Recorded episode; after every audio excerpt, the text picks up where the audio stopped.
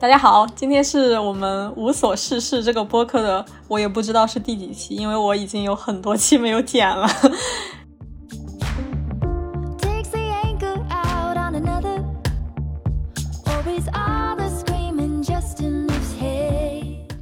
对女性的这种工作能力的评价是以男性的工作能力评价标准来看待的，那同时他又不对男性的家庭属性的这样一个标准提出要求。正是因为他把这个孩子放下了，然后他才有可能在后面他出去工作，然后赚更多的钱，然后实现他自己一个事业上的一个目标。可能女性在母女关系的一一定的缺失也好，还是很多种情况下，可能都会导致她在她的青春期啊，啊，对女性产生一种依恋。特别特别的想我妈，就是你会在无意识的时候就能够感受到想的那种情绪，无时无刻的，无时无刻的。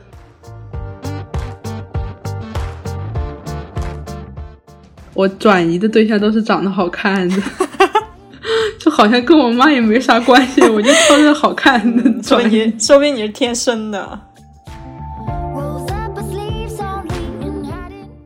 大部分啊，女生就会女性化一点，其实也是因为社会习俗给她的一个印象。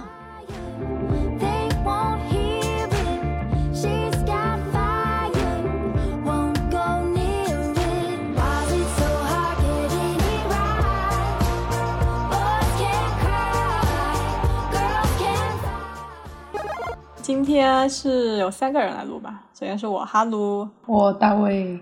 还有我小魏，好的，沉默。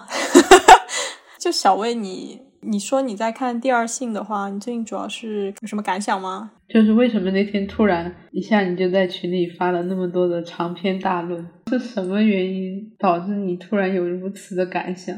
什么原因？我想不起来了。本来晚上我就想很多的，要不然就是我自己在那想，要不然就是我找个人说。你讲，你说你那天晚上怎么来着？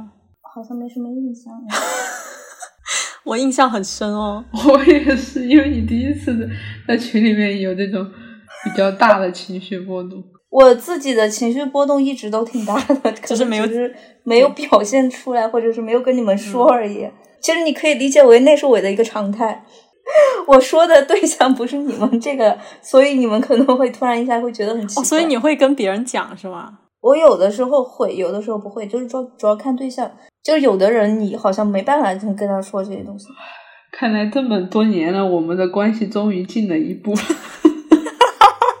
就在前天晚上，其实我那天应该在看东西嘛，突然想到了。一些东西吧，就是可能就是会想原生家庭对自己的一个影响，导致说自己对待很多东西的一一个状态吧，就是包括自己之前的一些一些事情为什么是那个样子。你可以讲一下，就是你要比如说第二性里面是怎么讲的，或者还有就是你你自己不是说想到一些原生家庭的影响嘛？你可以展开讲一下这两方面。当时是呃，我不是在看《厌女》嘛。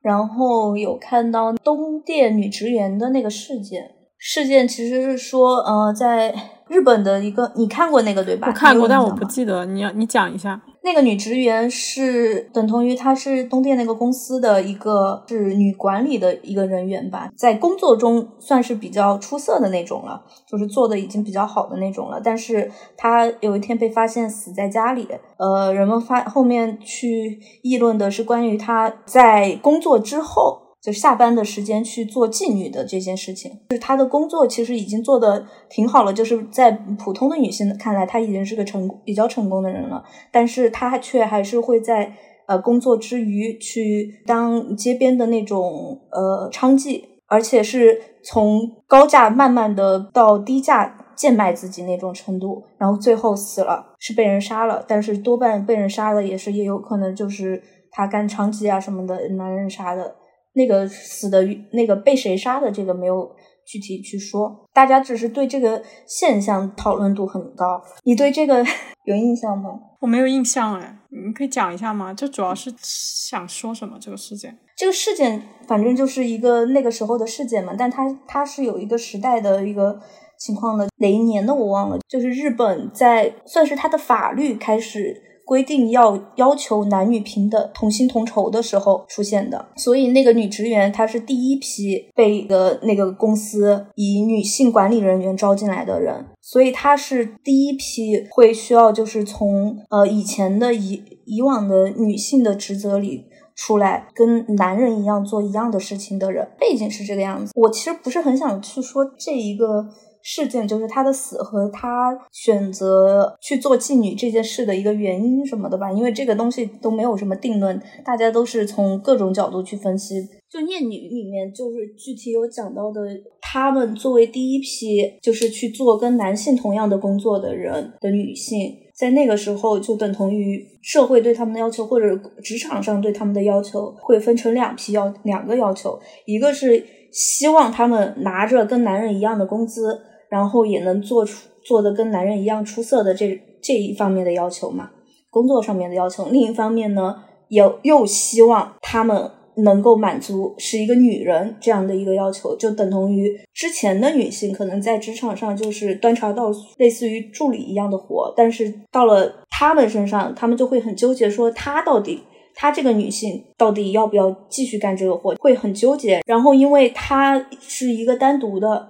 那样一个女性，然后其他的女职员跟她不一样嘛，所以她其实会感觉到无无法融入他们那边的女性职员的群体。我就想到的就是说，即使说现在我们在推说男女平等、说同薪同酬这个事情，但其实社会对女性的一个要求，它是等同于是从原来的一个要求上叠加上了一层。原来是觉得女性要只要做好。就是家庭主妇，啊，管好家庭就好了。现在的话，他就会觉得，那你要拿那个工资，你就得把工工作也做好。但是正因为你是女性，所以你要把家庭也照顾好，所以就会有两份两份职责在那儿。就是社会对他的期希望其实是比男性要更多的。他这个的评评判就很明显是一个仍然是一个旧时代的男权社会的一个评判方法，对女性的这种工作能力的评价是以男性的工作能力评价标准来看待的。那同时，他又不对男性的家庭属性的这样一个标准提出要求，他就仍然这个整个标准还是禁锢在以前时代的。对你说的那个点，就是他没有对男性提出跟女性一样的要求，就是对家庭进行照顾啊这些要求。他其实没有对男性去提出，就是在你将女性职员引入到性职场当中，是很容易把它放到一个现有的一个框架下去评判它。然后，但是这个现有的框架就是基于男性不需要对家庭负责的这样一个框架下来评判它，对女性就很不公平。但是这个东西也只能是说，通过长时间的男女都在这样一个评价系统当中很长时间生存了，然后整个评价系统已经有了它的一个变化了，它不再是以性别为导向的。之后，然后可能才会有好好好转。我觉得现阶段没办法。嗯，我觉得他当时，因为他其实也算是几十年前的那种状态吧。其实到现在的话，你要说现在的社会，其实跟他当时的。状态要可能要不一样一些，又或者说中国我们中国现在的一个状态，可能是对女性工作上的要求可能不会那么高。我其实唯一能想到导致男女呃工作上能力、工作上的这个表现能力会因为家庭受影响，唯一的可能性是因为工作时长，它是处于一个加班的状态，这样它就会压缩你在家里的付出。如果大家都是朝九晚五，到点下班。你在家里干什么，跟你在工作干什么完全没有影响，就这是一个加班文文化下诞生的这样的一种对男性很有优势的一个评价。如果没有加班了，那男女当然就平等，大家都是朝九晚五，你到到下班了，大家都回去照顾孩子，都去管理家庭。该上班，大家都是同样上班的时间。我觉得核核心不是说他在工作中对男女的一个评价，核心是他对男性和女性提出了不同的要求，社会对男性和女性提出不同的要求。他对女性是有一个希望他照顾家庭的要求在的，但是对男性其实他没有这样一这样的一个要求，这样的一个压力在。对，因为一开始可能是说男性要在外工作，对吧？然后女性就在家里照顾家庭。然后现在发展到一个阶段是，就是女性也要在外工作。对，男性和女性一起在外工作去养这个家。但是到了到了你的具体的抚育抚养家庭培培养孩子的这个时候，很多的责任你都会会觉得是在女性身上的。他也没有说去倡导让男性回归家庭啊，就达不到一个平衡。其实我是看到这个事件，是说想到一些现在的一些事情，以及我就是我自己的一些事情，就是我不想对他当时的那个事件做任何评判。其实主要是想说现在的一个状态。我觉得这个还是很东亚文化的一个东西，只能体现于咱们东亚文化圈讨论这个东西。其他讨论这个意义不是很大。男女对家庭的付出都还蛮大的，然后各种保障都有啊，什么生育假，男的也休假，女的也休假。对啊，这但是生育假这个东西。生育假这个东西在全球都没有真的普及到那那样的程度，甚至呃，尤其在东亚这边尤其没有普及。生所谓的生育假就只有男性只有两周的陪产假，就只有陪产而已。但是他不会说你在生孩子那那么几个月，你需要去照顾小孩的这种，其实男性也可以去照顾小孩，他也可以一样的有休产假。产假不是说你生孩子，是为了你生完孩子之后能有一段时间。你能够去照顾小孩，很多那个孕妇，她们其实都会把产假去用在她们生完之后的那几个月。就国外他们是说男女对家庭的那个贡献都很大吗？因为我知道在美国的话，像五上个世纪五六十年代的话，他们当时就是非常典型的都是男性在外工作，然后女性在家当家庭主妇。对，这个是几十年前可能是全球的一个一个共有的一个现象吧。我觉得自古以来都是这样的一个分工。我前段时间看过一部电影。不知道是戛纳还是哪个电影节的最佳影片《正发生》，然后那个电影讲的是法国，应该是法国上个世纪五六十年代，当时他们是不允许堕胎的，然后女主。她就是读大学的时候，就是和别人发生了性关系，然后不幸怀孕了，然后她就拼命的要去堕胎，因为当时是违法的，她就想尽各种办法要想把孩子拿掉，因为如果不堕胎的话，因为她成绩非常好，她就不能再去再去工作，而是要当家庭主妇啊，养孩子。呃，当时我对这个印象很深。然后就是这两天，然后美国 宣布他们推翻了 堕胎的法案。说这个是最高法院当中川普安插进的那个大法官搞的。其实他们当时川普当任的时候就已经猜到了，那最大的一个问题就是怕他插一个自己的大法官。我看有人说这个是保守派经营十年的成果，大概率这个东西在未来还是会被推回去的。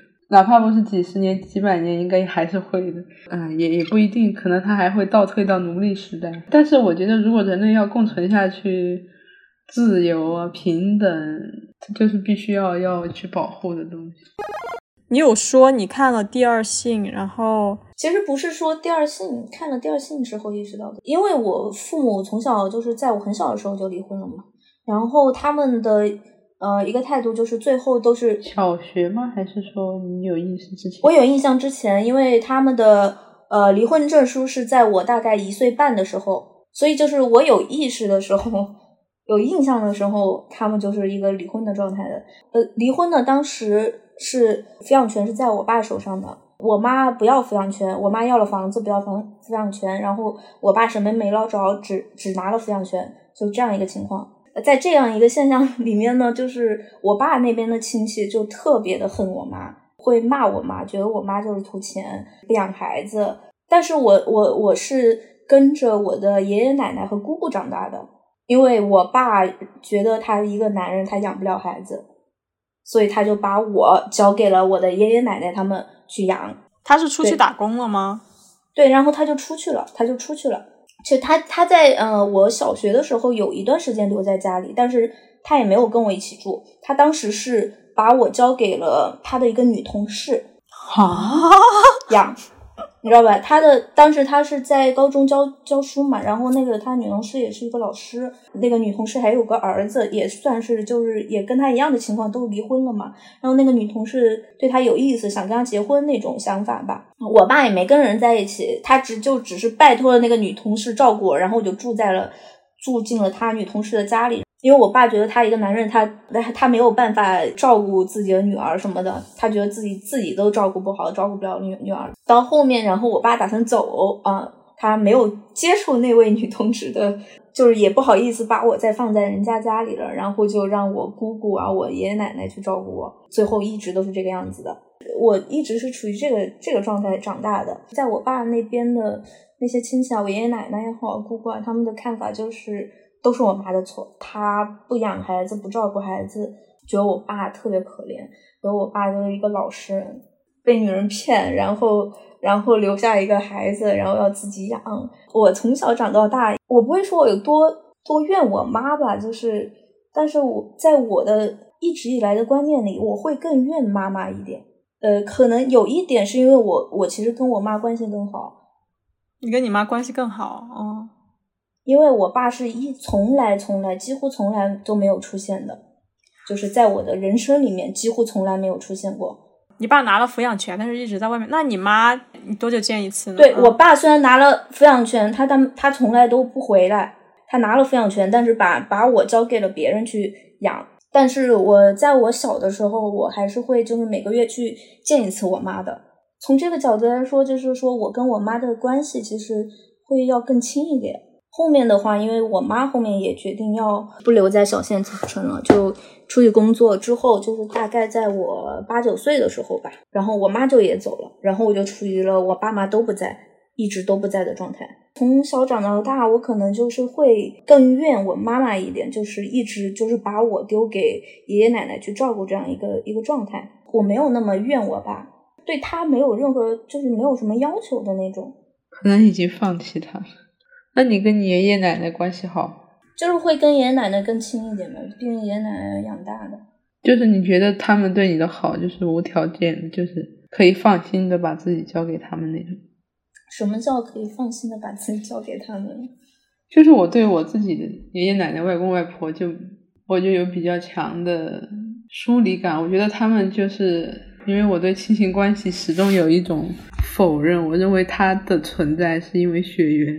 如果我的整个人的灵魂换掉了，但是血缘关系仍然存在，他们仍然会是我的，会喜欢我这个人。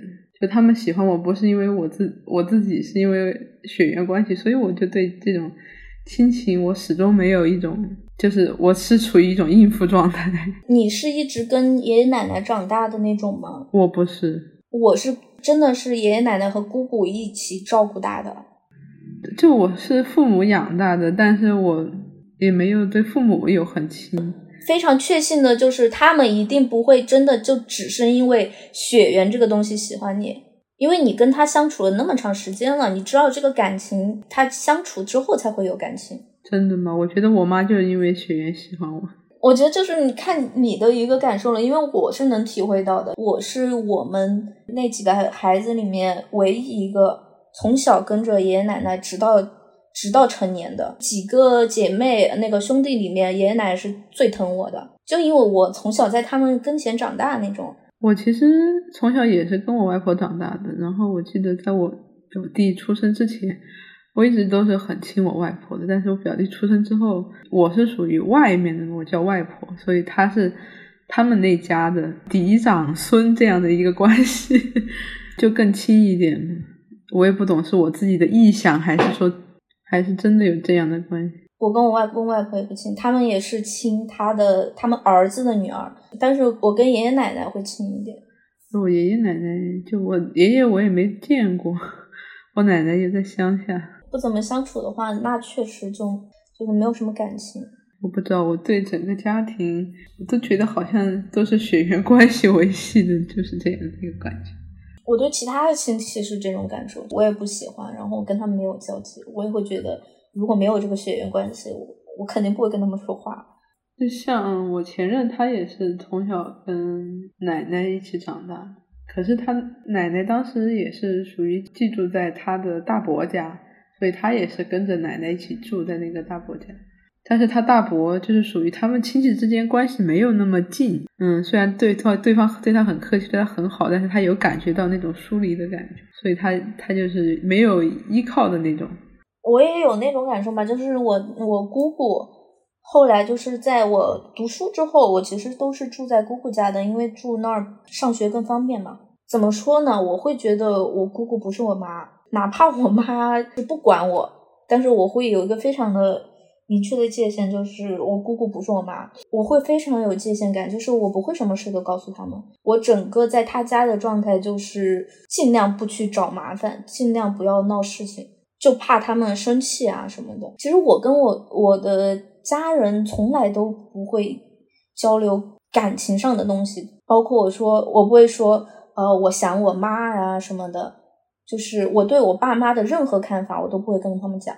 你要说没感情，那肯定也是有感情的。然后他们确实一直都在照顾你，但是嗯，疏离感还是会有的。我是会觉得，毕竟他们照顾你，就是你会觉得有些亏欠，就是因为他们不是你的父母，他们没有那样的责任。哪怕他收了我爸给的生活费什么的，我都觉得他们没有那样的责任来照顾我。反而对我爸妈，我完全都没有任何的亏欠感。所以你刚是讲想讲什么？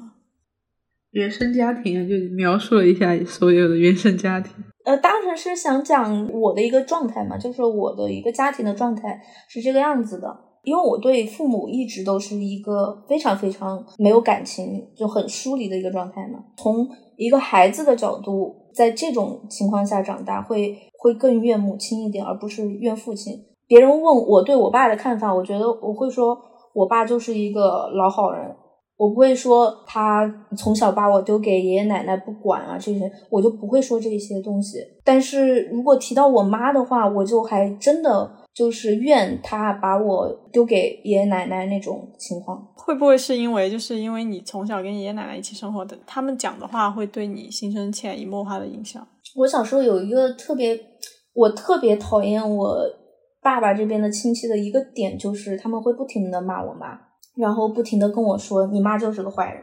我不能理解你跟你一个小孩儿跟他说你妈不好，你妈就是个坏人，你妈不要你了。就是他们，嗯，理解 就是保护自己这方的一个方法，因为他们不想把这事怪在你爸身上。对他们会觉得，呃，离婚这个事儿都是我妈的错，跟我爸没有关系。我觉得离婚那，嗯，这个事儿是他们确实性格不合，他们就离就离呗。为什么都把你生下来了才觉得不合适？不，他们是之前就觉得不合适，然后是什么亲戚们说什么生个孩子就好了，生个孩子我嗯什么巩固夫妻关系，你懂那种东西吗？生完了觉得还是不行，然后好了就把孩子丢了，那不是更？更悲惨，就是我我不理解那个年代那个相亲介绍认识的那种夫妻啊，就是为什么一定要相亲介绍，然后结了婚也不开心，然后不开心就有离婚嘛？我觉得不开心离婚很正常，你为什么一定要让人家就和和美美，假装和和美美一辈子呢？就是一个美好的愿望，好像是一个必须要达成的目标，成很奇怪，因为我姑姑就是那种就是。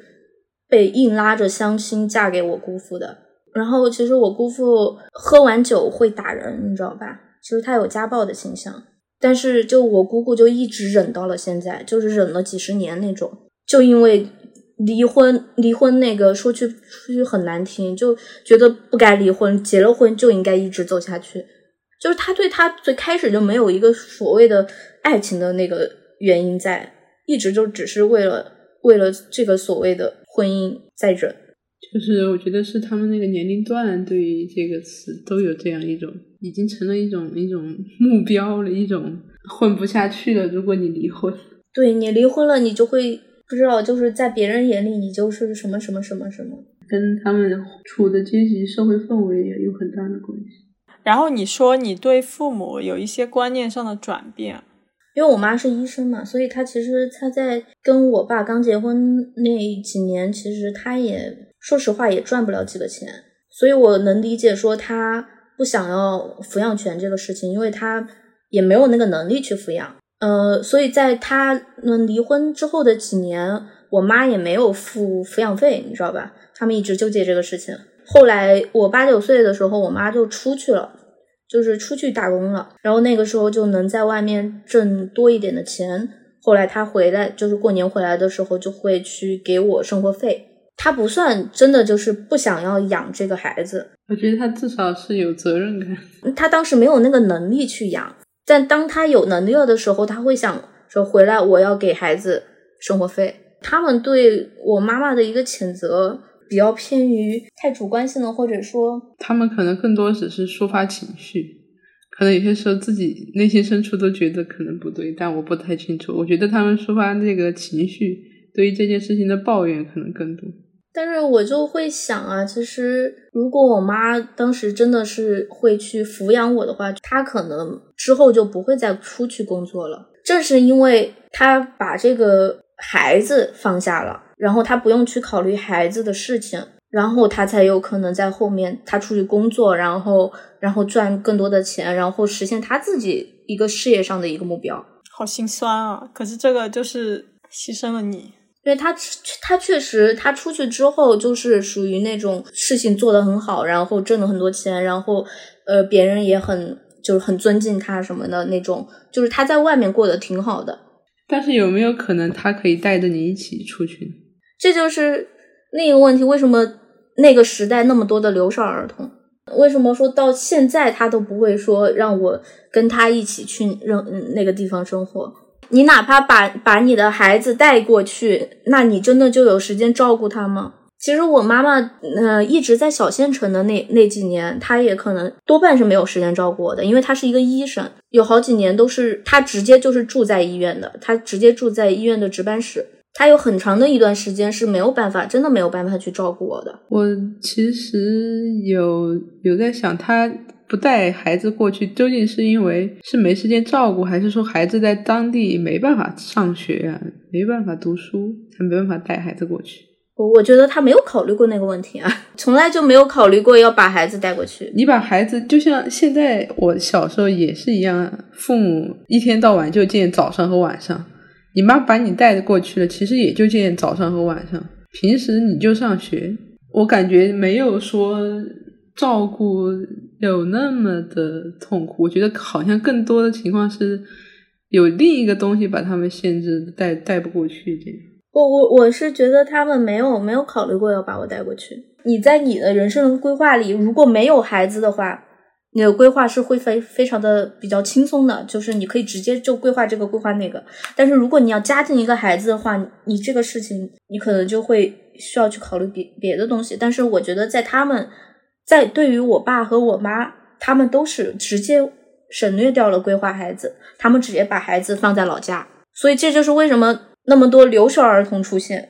因为你们说这个，我想起来，就是我我舅舅啊，他有两个表妹，就是第一个表妹比我小一岁，她当时就是一直在老家，是我外婆带大的，在老家读书。但第二个妹妹呢，比我小十二岁吧，然后那个妹妹读书的时候跟他们一起出去了。可能一个是他们年轻的时候可能也赚不了什么钱，然后也没有精力去带孩子，可能觉得留在老家让老人带比较放心。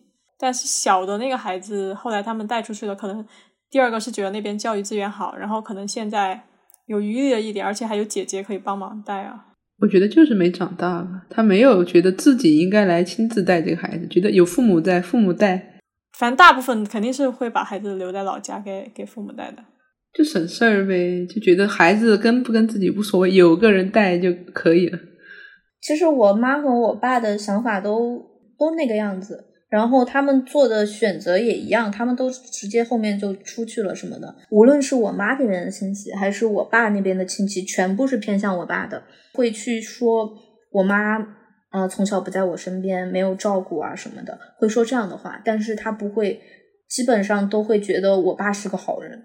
这点就是真的，在我妈这边的亲戚也就觉得我爸是个好人，就是感觉确实他们会在这一方面，就是就家庭责任的方面会对妈妈要求会更多一点，就是对妈妈预期会更多一点。他会觉得，如果比如如果我在这个过程之中长歪了，那其实他们可能会更怪妈妈。所以我想知道你的性格是有像你父母吗？嗯，像。确实像我，就是因为我觉得我太像我父母了，所以后面我会就是我一点都不想要生孩子，因为我觉得我父母其实他他们其实生我的时候年龄已经挺大了，就是快三十了，在那个时候真的算是生孩子生的特别晚的了。但那个时候他们依旧没有一个说我一定要照顾小孩的这样一个责任感吧，或者什么的。我妈也跟我说，她确实不喜欢小孩儿。然后我想，我也不喜欢小孩儿。对我就觉得我跟我妈是一样的。那后面他们有重新组建新家庭吗？有啊，两方都有吗？我我妈后面也找了一个，我爸也是。啊，都已经找了，大概是多久找的？我十多岁的时候，十岁左右吧，因为你可以理解为差不多就是那个时间，他们结婚的那个时间也没有差两年，很快呀，那那 快吗？十年不快。哎，我觉得你这样成长的过程当中会很难过哎。我不难过，跟我没有关系。你成长过程中，其实父母这个位置是缺失的。对他们是直接是缺失的，我跟他们没有太多的感情，也没有任何的交集。然后过年的时候见两次，就这样。我以为你会对你妈会更有一点。以前会有，但是你过了那么多年，说实话没有了。可能可能十岁的时候，你还是对你妈觉得有那么一点念想。什么念想？就是觉得我有我有个妈妈，我可以依靠她的这种感觉。对对，十岁的时候可能还会有，但结婚结不结婚跟我呃我我觉得没有什么关系。我一直纠结的都不是他们离婚或者结婚的事情。那你一直纠结的是什么？父母缺失的问题啊。我以为你会把这两个事情联系在一起，他们离婚了，所以导致的父母的缺失。不，我呃，我爸妈离婚之前，我爸也不在。哦，这样的。对我爸，嗯，一直都在外面，就离婚之前也不在，你也就知道他们为什么还为什么一定会离婚了。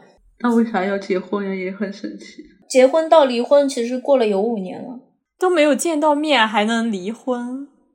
就是结婚了之后，结婚了之后，反正我爸不想待在那儿做做一个老师嘛，然后挣的也不多，做老师，老师和医生在前期都是挣的特别少的那种，又过得嗯很不好，然后我爸就出去打工嘛。那你你一旦出去了，然后聚少离多的，就一定会有问题嘛。聚的时候又不停的吵架吵架吵架，然后就会想要离婚嘛。唉，你爸怎么会不想要当老师呢？当老师多好。他真的好讨厌当老师，他就因为离离婚了之后，然后被我爷爷按在家里，又去当了半年的老师，后来还是不想当，然后就跑出去了。他真的好讨厌当老师啊，有自己的想法。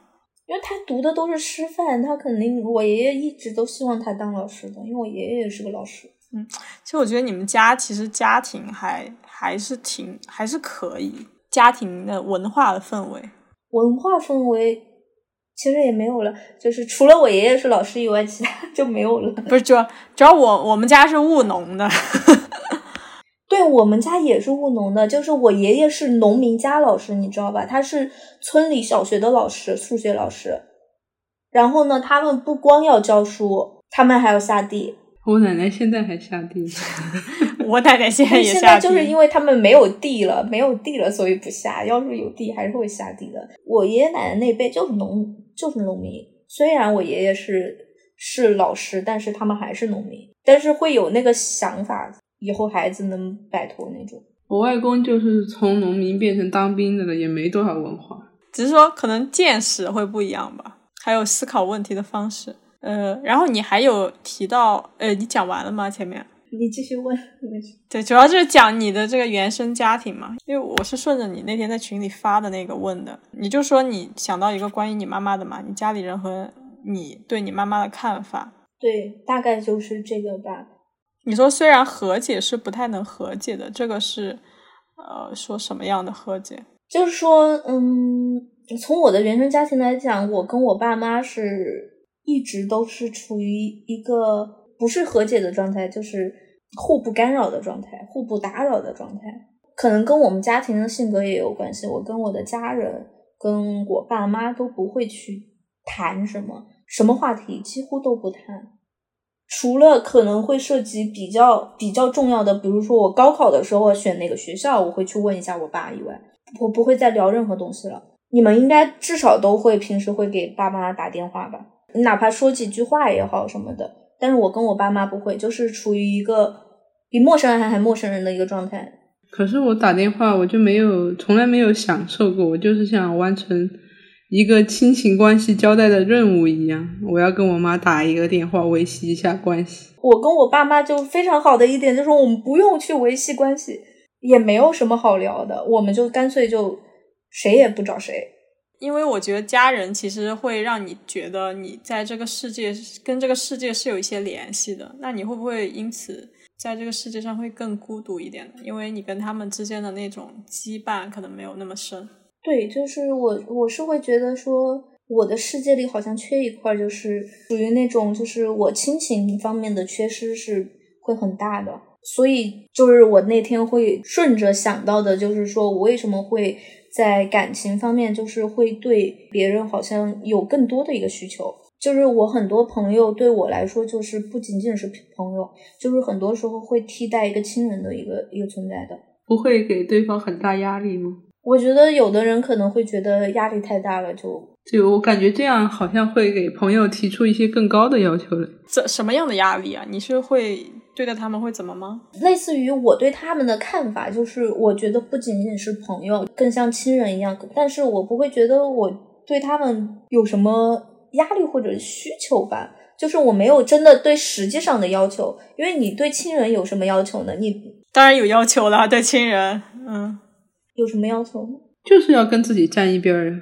亲人就是说，一个是你们永远的关系都要维护起来，但是朋友不会啊。朋友可以断呀，就是说，如果有一个你已经和他有一点亲情关系的这样一个朋友存在了之后，他想结束这段关系，你会不会异常的痛苦？对啊，但是我觉得你如果跟一个人关系特别好，你会希望他就是你的亲人，你会希望这段关系永远都不会断，我觉得很正常啊。但是这样就挺正常的呀，就好像嗯，大家都会这样，跟这个对亲情的需要好像没有一个特别的联系吧。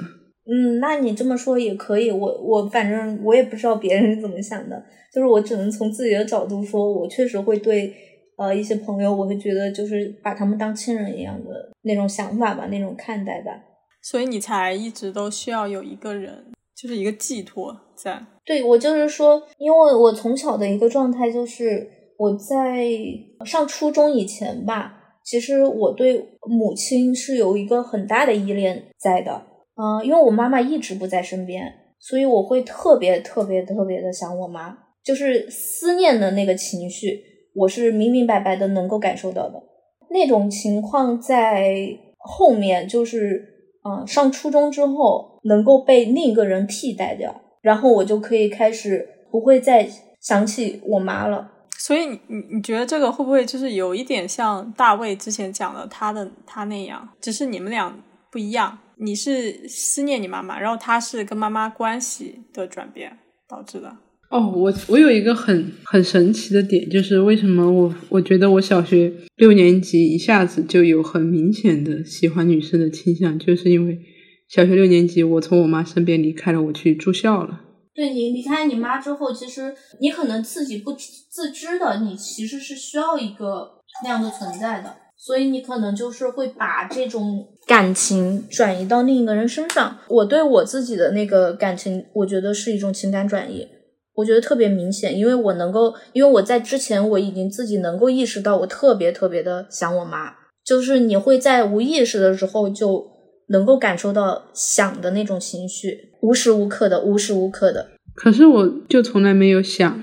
过我爸或想过我妈这样的感受，就所以我觉得是两两种的两种不同人的一种表，就是感受到的方式吧。我觉得我我跟你可能是不一样的，但是可能他们的内核是一样的。就是，但是我这样的状态也很奇怪呀。就是我妈每次打电话来问我你有没有想妈妈呀，你有没有想爸爸呀，我就我就很尴尬，我就。因为他他是很希望和自己的孩子有一个特别亲密的这种关系的，我就我没有，我就是一点儿没有，我很难真的，我只有骗他啊哈哈没有啊笑一下化解尴尬，真的我就不知道我是脑子有问题还是为什么，就一点儿也不想。但我我现在也不想，我现在也不想，当时是真的想的，就小时候是真的想。我我刚离开我妈的时候也想家呀，我高一的时候特别想家。我就离开的时候，我也没有这种感觉，我就觉得我是不是小时候脑子撞坏了？跟人不一样吧，对性格不一样，感受方东西的方式不一样。你也很难共情啊。那其实我跟小薇应该都是比较容易共情的人，就性格不一样。我当时的状态就是，我能跟你形容，就是我会经常哭。在我初中的时候，可能感觉就好像把这个感情转移到了另一个人身上，我就我好像突然不想我妈了。很突然的，很突然的。那这个人是谁呢？这个人是谁？这个人可能是某某一个人，就是一般是一个，就是对我比较好的一个朋友。哦，朋友身上，我以为会是更年长的。就是跟性别有关系吗？对，大多数都是女生，应该说只有女生会会那个样子，很关心你。对，一般女生会这样。对他就是有那种关心你的那种。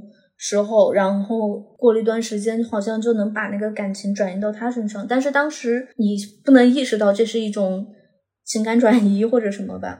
你会觉得我我好像很喜欢这个人。这样，那我俩又不一样了。我我转移的对象都是长得好看的，每个人都不一样嘛。嗯，就好像跟我妈也没啥关系，我就挑着好看的。说明你，说明你是天生的。因为之前我不是看那个第二性嘛，就是有一段其实也是讲母女关系的，他不是也是讲到说，可能女性在母女关系的一一定的缺失也好，还是任何情很很多种情况下，可能都会导致他在他的青春期啊，啊对女性产生一种依恋，对对别的女性产生一种依恋，然后有的时候他们会认为这就是同性恋。但其实有的人，他又到了成年之后，他又又会开始喜欢男生。就是有的时候，他是确实可能是一个阶段性的事情。我感觉在女性之间产生依恋的这种情况还挺多的，因为女性都比较有母性嘛。呃，你刚刚说的是母亲的一个缺失是吗？嗯，也不是说母亲的缺失吧，就是他的他的分析还是有一点偏哎弗洛伊的那种。呃，我不讲是什么原因导致的，就是。他也没有什么原因，他有可能什么情况都可能会导致。但是对我自己的一个原因的话，我觉得是母亲母就是母亲的一个缺失导致的。因为对对我来说真的是非常明显，就是我会发现我真的是在那之后，我就觉得我的生命里一定要有那么一个人存在。如果没有，我就觉得我完了，我就觉得我的生命是没有意义的。那种想法很病态吧，我感觉。而且那个人必须是现实生活中的人，是吗？就不能是就是网明星之类的？不是追星，真不是追星，就是真的是，就是你身边的好朋友，然后真的人家对你很好，然后你就可能会产生那种感情吧。我也有这种，但是我同样也是对好看的人，就是 才会有。他就就是我我大学的时候有一段 有段时间就是。我必须要喜欢上一个人，暗恋上一个人，我才觉得这段这个生命是有意义的，我才活得下去。我天呐，你不像我，我不想暗恋一个人，我想快点结束。好神奇啊！就小薇是对朋友，我必须是对对那个潜在对象。但我的一个点是我一定要是觉得是他对我好过，明白吧？对呀，我就不需要能够感受到他至少是。对我好的，愿意呃对我进行付出的那种，就是所以你们俩对情感的需求不一样嘛？就是就你看，大卫是一个比较主动的人，你是一个比较被动的人。我的要求好低哦，哦也不算低，只要好看就行，不用对我好。好看的人可难找了，好吗？这个要求很高啊。主要是我我觉得我是觉得你不会觉得他难看，就是你真的喜欢他的时候，你不会觉得他难看。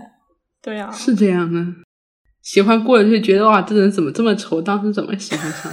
我喜欢明星都是这样的，不喜欢觉得他怎么长这样。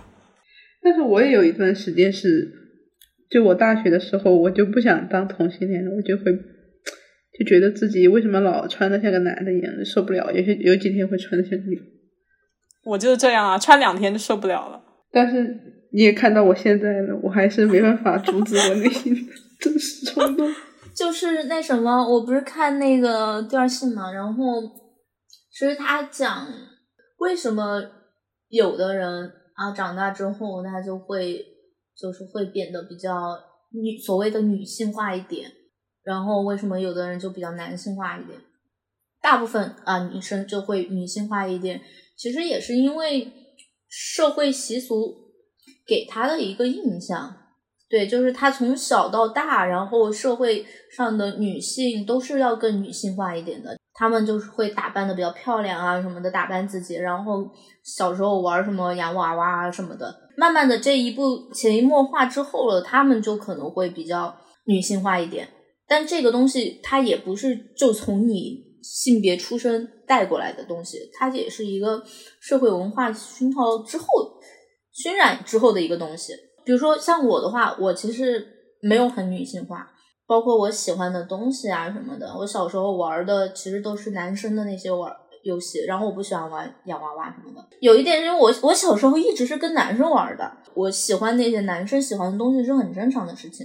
那你的暗恋，你你能明显感觉到是爱情的暗恋，不是亲情的暗恋？什么亲亲情的暗恋又是什么？我暗暗恋他，就想让他当我妈妈，是吗？我不懂亲情的暗恋是什么。亲情的依恋，亲情的依恋，不是爱，亲情的依恋。不，就是我我说，它是一个亲亲情的一个转移，是更多的是在于我，它确实是有一个转移的那个时刻在的。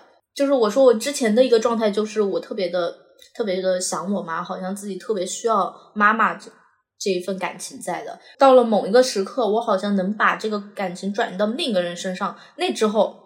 就是比如说，我我当时好像啊有喜欢一个人之后，就再也想不起我妈了。感觉是一个情感上的一个需求，就是替代了之前的一个需求。而且如果你去分析的话，我对他们的一个喜欢的一个来源，也是因为他们会对我比较对我的一些付出吧，对我的一些呃，就是对我比较好嘛。因为这个我才会比较喜欢他们，就特别像就是。你需要一个人对你好的那种那种需求，那你怎么和那个你暗恋真实的爱情暗恋分开？我怎么去跟你分开的一个点，可能是我大学的时候遇到那个人，因为我感觉好像你之前依恋的对象也是很亲近的，然后你暗恋的对象也是一个很亲近的状态，会不会你就是喜欢这种对你好的人，你才会去喜欢他呢？对，但是嗯。我为什么会怀疑之前的很多很多感情呢？一个原因是因为我大学的时候遇见之后，那个感觉好像完全完全又不一样啊！情窦初开的感觉，你明明都是喜欢一个人，然后为什么会那次会让你觉得这个才是初恋的感觉？是不是因为他的一些行为啊，觉得跟之前那些人不一样？因为他会撩你啊。那就说明，就是我对他的一个需求，好像就是至少我跟他之前的一些东西是大于之前的那些感情的。那你对他也有亲情的依恋？但我对他可能感情就更特别复杂了，特别复杂。因为我的判断就很简单了，就是如果你想跟这个人做一些 超过正常接触、社交范围之外的事情，黄色燃料。但是你的这样的判断不是不适用于我，因为我完全完全不会往那个往性的方面去想这个事情，完全没有。你都没有想过你是无性恋？我没有那种想法，我从头到尾从来都没有那种想法。我对那个本来就不是很感兴趣。我也不感兴趣啊，就是会有，就是你会有，但是我我没有，我真没有。我认为这些全部是在。精神层面的或者感情层面的一些东西，不过我我现在我不想区分说什么以前是什么，现在是什么，我不想区分那个东西到底是亲情依恋转移还是爱情还是什么，我不想区分这个东西，不重要，真不重要。因为到目前来说，我自我 我自己的一个状态，我都觉得我我我真的不太适合亲密关系，我自己目前的状态就是这样样子的。因为亲密关系也是需要学习的。那你之前会想和 拉手术吗？你们应该拉过吧，很很经常拉吧。这种事情，但是这种事情你跟你的闺蜜不是也会做吗？我就不明白你为什么要会觉得这个东西它特别的奇怪呢？可是你跟你闺蜜牵手，你会有什么感觉吗？没什么感觉啊，就是汗呀。就牵手不就都是牵手吗？你不应该更关注的是你内心的一个感受吗？一些东西吗？不是我的意思是你跟你喜欢的人牵手啊，或者怎么，你不会心跳很快吗？我不记得了，你不要问我那么多年以前的事情，我不记得。但是，但是其实有另一个点啊，就是，呃，我觉得大众闺蜜牵手是很正常的事情，但对我来说是一件不正常的事情。就是我从小就是对人的接触都是比较敏感的那种。其实我牵手，就是跟朋友牵手，对我来说也是一件比较敏感的事情。就是我跟朋友牵手，其实我也会有一点奇怪，就是自己的感觉有点奇怪，所以我区分不出来说我跟朋友牵手还是跟什么喜欢的人牵手有什么区别，因为对我来说都是一件比较奇怪的事情。但是我还是会去牵手，因为你在那个什么情况之下，就是我后面发现，因为最开始我没有什么朋友嘛，后面我发现所有的女生她们关系好，她们都会牵手，她们都会牵手，所以我就只能说。好吧，那我也去牵那个手。但是其实，在我高中以前，我都很少去牵别人的手，因为我觉得就是肢体接触对我来说非常奇怪。我一般不会主动牵别人的手，别人牵我，我可以，我就会跟他一起牵。对，就是后面慢慢的去习惯这个事情了，我没办法做出区分。我现在的朋友都不会牵手，哎，现在的那个女生之间的关系，就是很多动作你无法区分。是友情、爱情什么的，我我无法区分，我也无法区分。你喜欢的人跟你牵手，你不会，你你心里不会有波澜吗？我不知道，我真不记得，太忘了，我真不记得。就等他在 crush 上一个再。你现在有在 crush 一个人吗？没有。嗯，哎，所以小魏，你 crush 的类型是哪哪种类型的？没有固定类型吗？就是对你好。小魏是在给自己搞个家，我们都有一个家。就是本来就很大程度都是这种状态。